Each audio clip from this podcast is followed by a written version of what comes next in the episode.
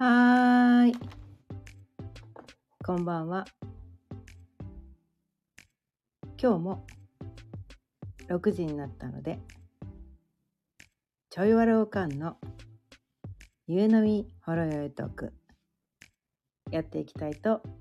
思います。今日のテーマは、理由がわかれば悩みはなくなる？というテーマでお伝えしていきたいと思います。改めましてこんばんは。ちょいわろうかんのかよねです。毎日夕方6時からだいたい15分から30分くらいその日のテーマを決めてちょっぴり辛口毒舌で気づきのヒントをお伝えしています。ということでね今日のテーマ「理由が分かれば悩みはなくなる?」というテーマについてなんですが、うんまあ、これね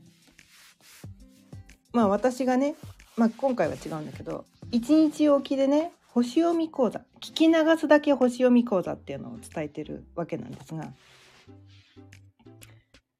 それを何何のために伝えてるのかというとこのね理由を知るためなんですよ。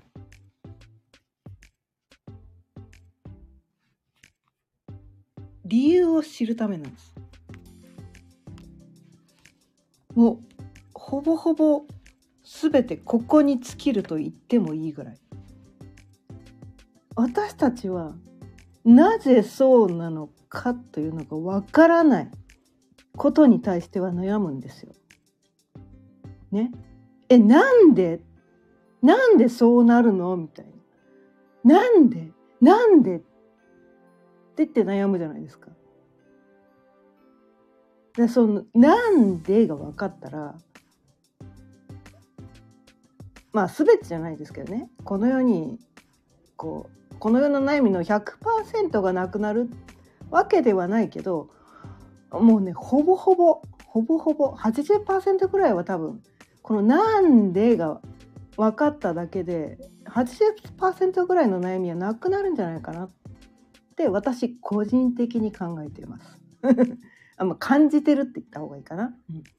これがねこの世の全ての正解であるといういうことを言いたいわけではなくて私がそう感じてるっていうことをね今日はお伝えしていきます。まあこのチャンネルではそもそもね私がこう思ってる私がこう感じてるってことしか伝えてないんだけど。でこの世の全ての正解をねエビデンスがしっかりあってね論文にね何百ページにわたって論文に書いてエビデンスがあるのかって言われたら全然ないです。1ミリもないです。何の根拠もないです。ただ私がそう感じてるんです。ただ私がそう思ってるんですっていうねもう独りよがりのねめちゃめちゃ独りよがりのめちゃめちゃいい加減なでもねいいい加減じゃないな。いい加減。って私は言いたいんだけどいい加減のねいい塩梅のねことをね私は伝えてるっていうのをまあ自分で自負してるんですけど多分そうなんじゃないかな。8割方ね100%じゃないかもしれないけど8割方そうなんじゃねみたいな。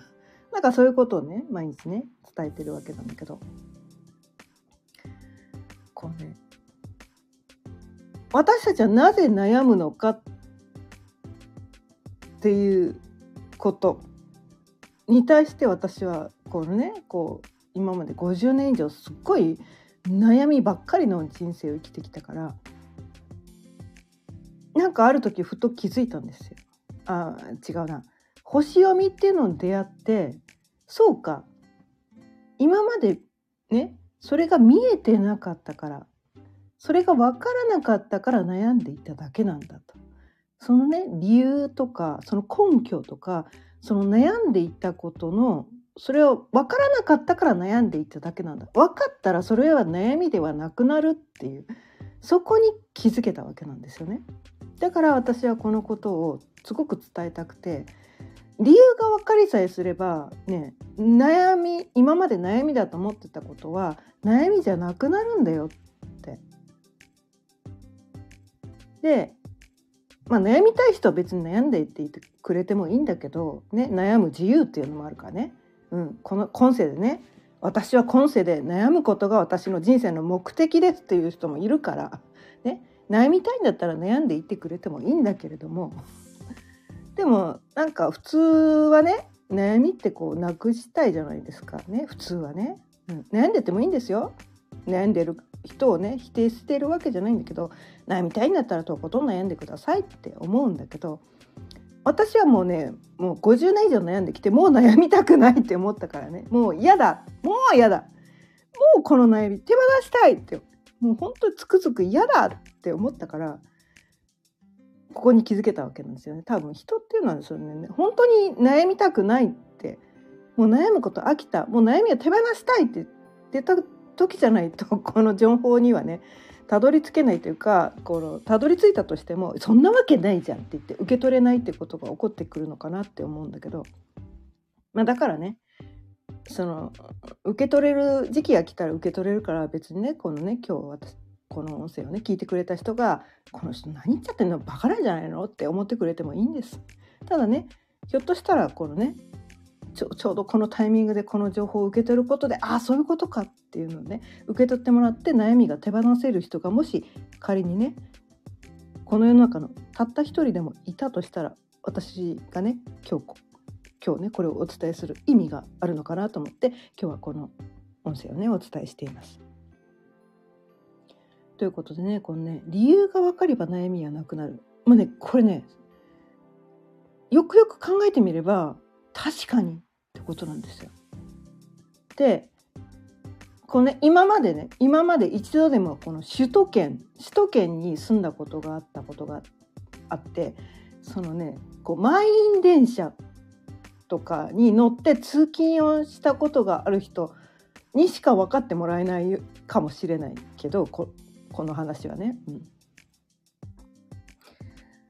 まあ、満員電車毎朝ね通勤電車ね乗ってます。ね。会社の始業時間ね。何時って決まってます。でも、ね。なんか不具合があって電車が遅れるってことがあるんですよね。まあ、天候ね天候、まあ、台風が来たりとか雪が降ったりとかね、うん、あとはなんかが事故があったりとかしていつも同じいつもと同じ電車に乗ったのにいつもの時間に会社に着けないっていうそういうことってまああるんですよね生きてたらね。そういうこうね満員電車に乗って通勤してるっていうそういう経験がある人はそういうことに多分一度ぐらいはねまあ一度じゃないですよね年に多分何度も何度もあるはずなんですよ。ね。でそういう時にまあすごいねこの余裕を持って家を出てる人だったらね。あとまあ通勤に限らないですね。誰かと何時にどこどこ駅の改札で待ち合わせましたみたいな、まあ、そういうことも結構首都圏に住んでる人はねあると思うんですよね。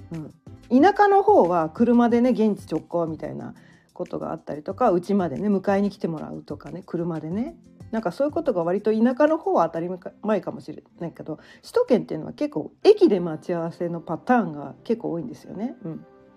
でそうすると何時までにそこに着かなきゃいけない。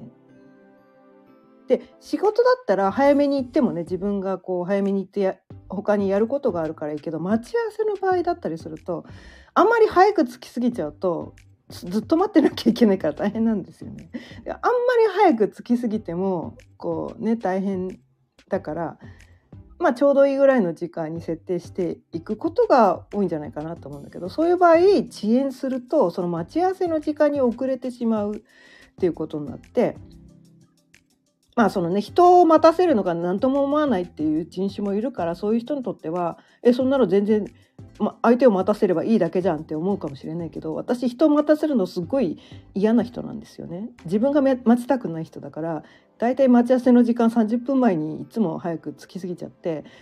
自分が待つっていうのがねほぼほぼ99.999%自分が待つパターンになるんですけど、まあ、そうじゃない人にとっては今日今から言うことは「えこの人何言ってんだろう？わけわかんない」とか言って「えそんなのギリギリに行けばいいだけじゃん」って遅れたって相手を待たせればいいじゃんってそう思うだけなのかもしれないけど私はね相手を待たせたくない人だからそういう人に向かって今日はお伝えします。はい、でその場合こうね1時間前に着く感じで行ってたら30分の遅れは全然余裕じゃないですか。ね、1時間遅れても、まあ、ちょうどの時間につけるって思ってあれだけどたまたまねいつもならね1時間前30分前に着くはずがたまたま出際に忘れ物しちゃって「あいけない忘れ物しちゃった」って言ってうちに帰ったらなんかギリギリになっちゃったギリギリになっちゃった。えまあでもちょうどの時間に着くからいいやと思って乗ってたら電車が遅延してる。めっちゃ焦りますよね。めっちゃ焦りますよね。あとはね通勤時間ね、まあ、ギリギリに出る人ってそもそも遅刻に対して何とも思ってないのかもしれないけど、まあ、遅刻したくない人にとってはそのなんかねいつもの時間につけないっていうのは焦るわけなんですよね。焦る。焦る。で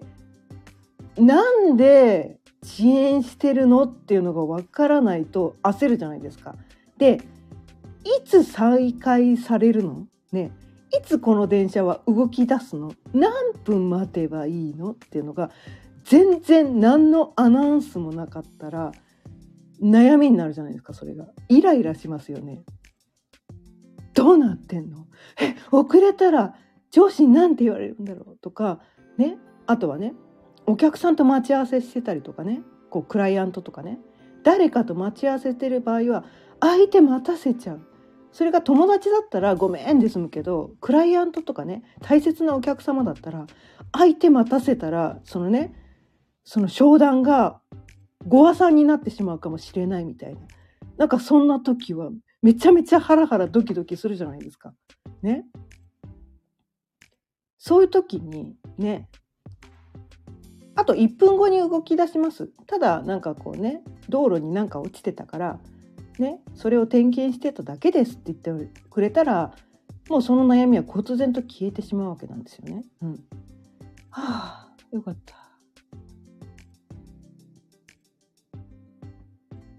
ってなるわけなんですよね。そう理由がわからない理由がわかると。もうでもねそれでもそこからね復旧の復旧がね何分後に何分後にこうこうこういう理由で今遅れていますと。で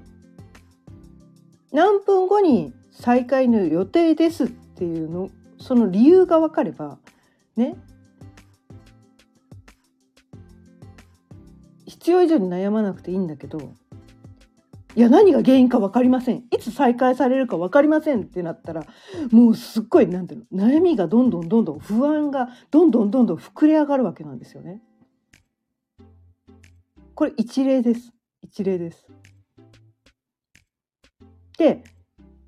世の中ではやっぱりこれと似たような現象がいろんな人がこう悩みの原因ってこれと似たようなことなんじゃないかなって。で例えばねこの、まあ、大切な人、まあ、恋人だったりこう家族だったりとかに LINE を送りました。ね、でいつも LINE の返事が遅い人はそんな悩まないかもしれないけどいつも LINE の返信が早い人が今日に限って遅い。ってなったらめちゃめちゃ不安になりません？それが、まあ、家族だったらなんか忙しいのかなで済むけどそれが仮にね付き合い始めの恋人だったりする場合え LINE の返信が返ってこない。私嫌われちゃったのかしら。とか思いません？思いますよね多分ね。えなんだろう。私なんか悪いこと言った？え前回送った LINE なんか変なこと送っちゃった？えなんで？なんで今日に限って？LINE の返信がないの。その相手がななぜ LINE の返信をしてくれないかの理由がわからないと不安になるんです。それが悩みになるんです。でもね前もってねあ明日はちょっとね大事な商談があって一日中朝から晩までお客さんとね接客で全然あのスマホなんか見る余裕ないから明日は返信できないよって前もって知ってたらその理由が分かってたらそれは悩みではなくなるんですよ。わかります？この感じ。理由が分かってればね現象は全く同じなんですよ。自分が送った LINE に対して一日中返信がなかったっていう現象は全く同じことが起こってるのにその理由が分かってるか分かってないかだけで私たちはそれが悩みになるか悩みにならないかっていうそういう現象が起こってくるんですよ。この仕組みに気づけるとそうかでだから自分が今何かに悩んでるとしたらその理由がわからないから悩んでるだけなんだ。でそれはその理由っていうのは何て言うのかな。相手がたまたま本当に手が離せなくてその理由を説明できなかったかもしれないしね。めちゃめちゃ人って何て言うのかな。忙しいといちいちこう周りの人を気遣ってられなくてこうなんとかな。いちいちそのなんかこう自分が付き合ってる自分関係のある全ての人に「今日は LINE 返信できないから」ってみんなにいちいち言えない場合もあるんですよね。うん、そういうこともあるかもなっていうふうにこうおもんぱかれる配慮これ配慮ってねこういうことだと思うんですよね。うん、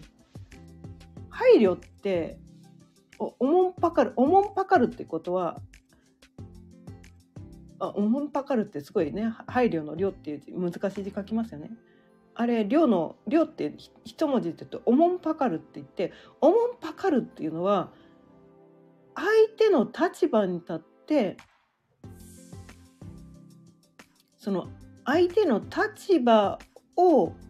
に立って考えてみるみたいなことをおもんぱかるっていうんだよね。うん、でこれはこれが配慮だと私は思っててそれでだから自分がね望ん私自分がこう行動し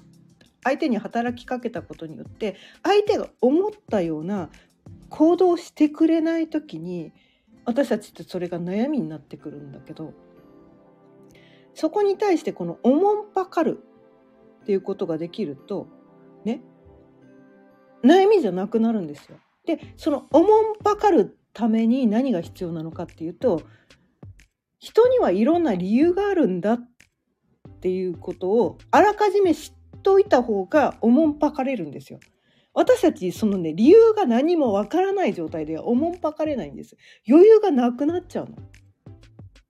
心のゆとりがなくなっちゃうんですよ。だからおもんぱかれない。だからね配慮ができない自分を責める必要はないんです。理由が分かってないからそれができてないんだけなんだって。理由さえ分かれば それができるんだっていうところに行けばすごいね冷静なんですよねここはね冷静に状況を判断するっていう 一回そこに立った方がよくて自分は何で今悩んでるんだ？それは理由が分かってないからだ。なぜ相手はどうなの？ここういう行動をとったのか？みたいなね。なんかそういうところをねこう分析していくといいんです。冷静に冷静に悩む前に。冷静に分析する。みたいなね。そのためにそのために めちゃめちゃ使えるツールっていうのがこのね一日おきにお伝えしてるこの星読みってやつなんですよ。私がなんでこんなに一日おきにねこんなに熱量を持って星読み伝えてるかっていうとその人の特性人の個性人の価値観っていうのは人それぞれ違うんだよと。その人が何を大切にしてるか、ね、どういう動き方をするのか何をどういう価値観を持ってるのか。どういう何て言うかな。あの受け止め方をするのか。どういう考え方をするのかって相手のことを知る。自分のことを知るのも大切なんだけどね。一番最初にやらなきゃいけないことは自分のことを知る。自分のことを深く知る。私とは自分とはどういう人間なのかっていうことをまず知る。そこがスタートラインなんだけど。で自分のことを深くするとあ知るとね今までそれは当たり前だと思ってたことがあそれは自分の個性だったんだ。世の中全ての人が自分と同じ考え方をするわけではないのだ、ね、自分と同じ価値観なわけではないんだ。自分と同じ動き方ができるわけではないんだ。っていう自分のことが分かるとでそうするで他にじゃあどういう動き方をする人がいるの？どういう価値観を持った人がいるの？どういうようなこう受け止め方をする人がいるの？っていうそう世の中全体のねその仕組みっていうのを知ることによって仕組みっていうか何て言うのかな？どういう人がいるのかってそのどういうジャンルを自分のことを知るだけではなくて他にどういう人がいるのかっていうのを知ることによってあの人はこのタイプだからこういう受け止め方をするんだとかこういう物言いをするんだとかねこういう行動をするんだってその理由が分かると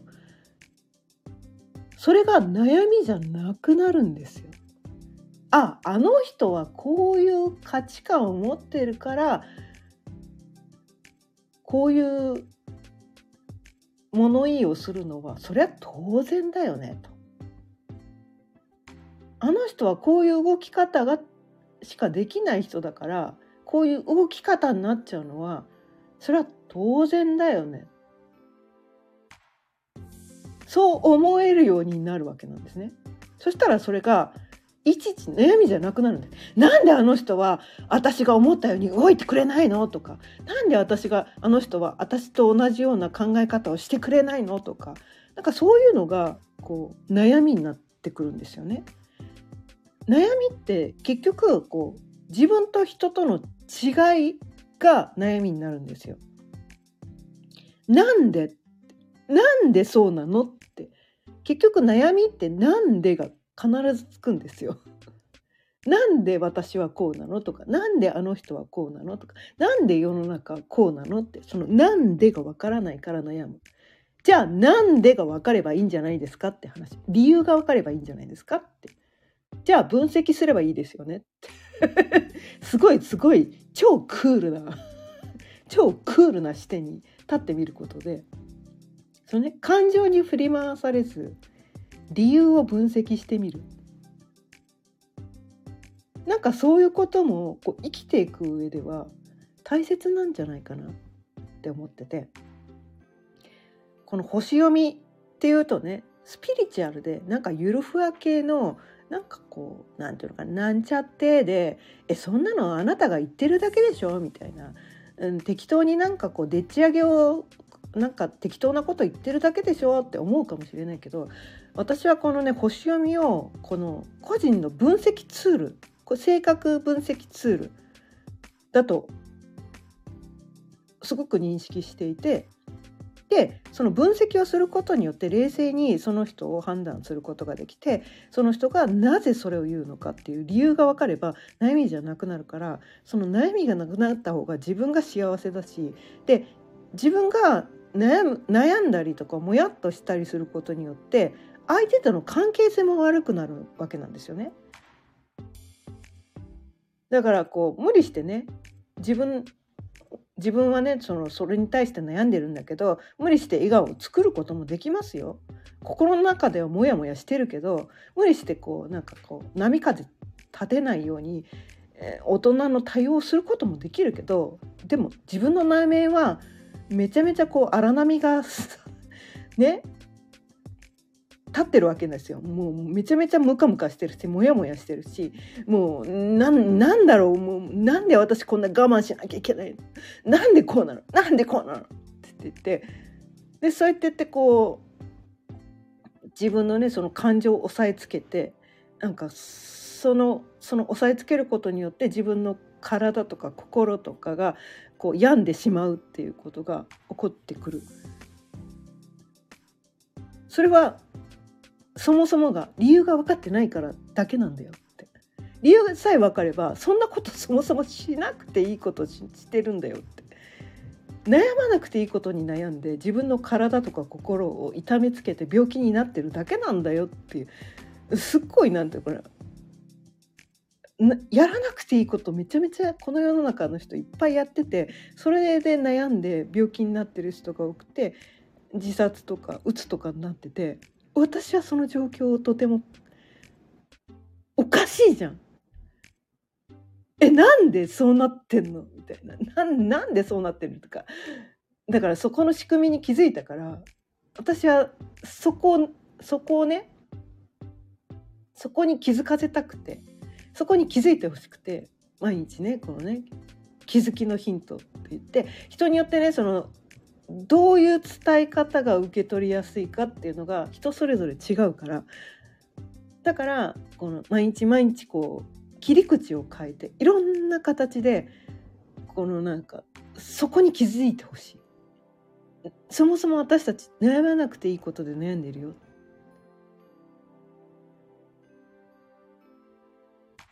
ならなくていい病気になってるよ。ならなくていい鬱になってるよ。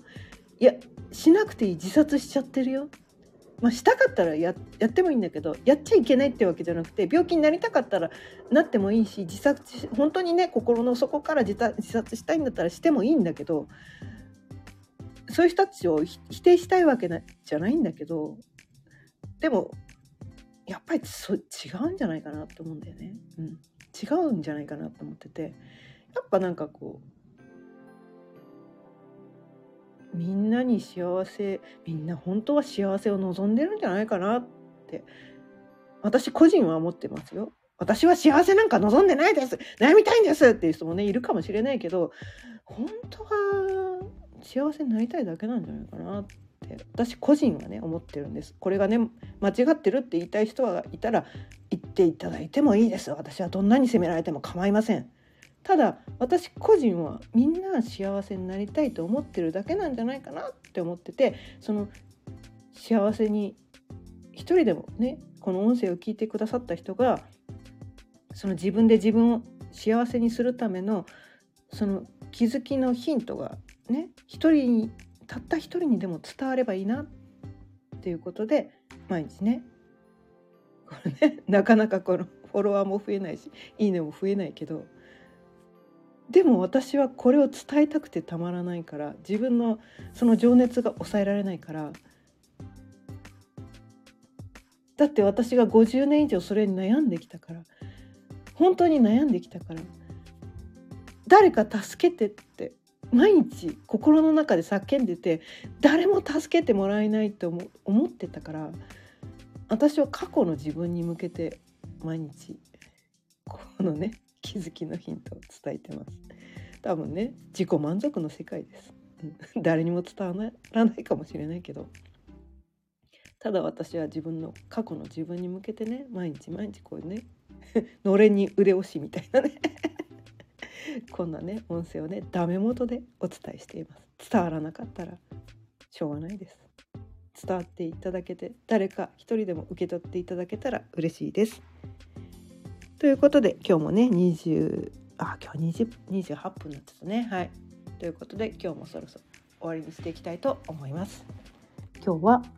理由が分かれば悩みはなくなる？というテーマでめちゃめちゃ深いテーマ。でもすごく本質をついてるんじゃないかなというテーマでお伝えしていました。今日も聞いてくださってありがとうございました。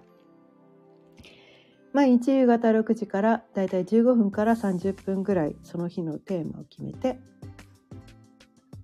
ちょっぴり辛口毒舌で気づきのヒントをお伝えしています。また聞いてくださったら嬉しいです。今日の音声を聞いてちょっとでも気づきのヒントに